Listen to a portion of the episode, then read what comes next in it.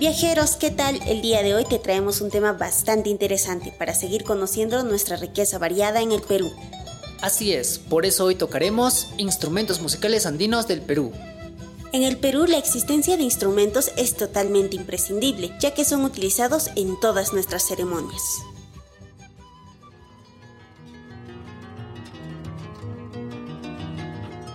Comencemos con el arpa. Es tocado mayormente desde Ancash hasta el sur del Cusco y es el instrumento base en los huaynos cantados. Hay varios modelos desde el tradicional instrumento musical, entre los más conocidos están el redondeado de Ayacucho y el arpa de Huancayo con una forma más ancha.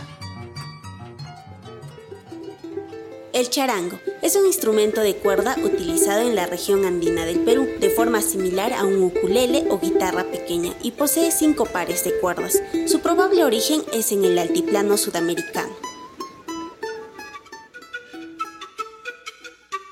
La zampoña, instrumento de viento también denominado como siku. Su origen es precolombino y data hacia el siglo V en la cultura wari.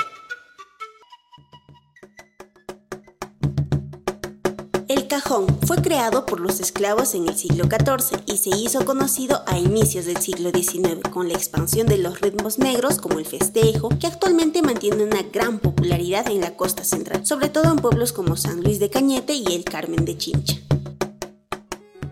La bandurria cusqueña Posee un melodioso sonido y suele estar decoradas con borlas, pompones y pequeños espejos. Es popular en la música andina, sobre todo en carnavales y fiestas religiosas del departamento de Cusco.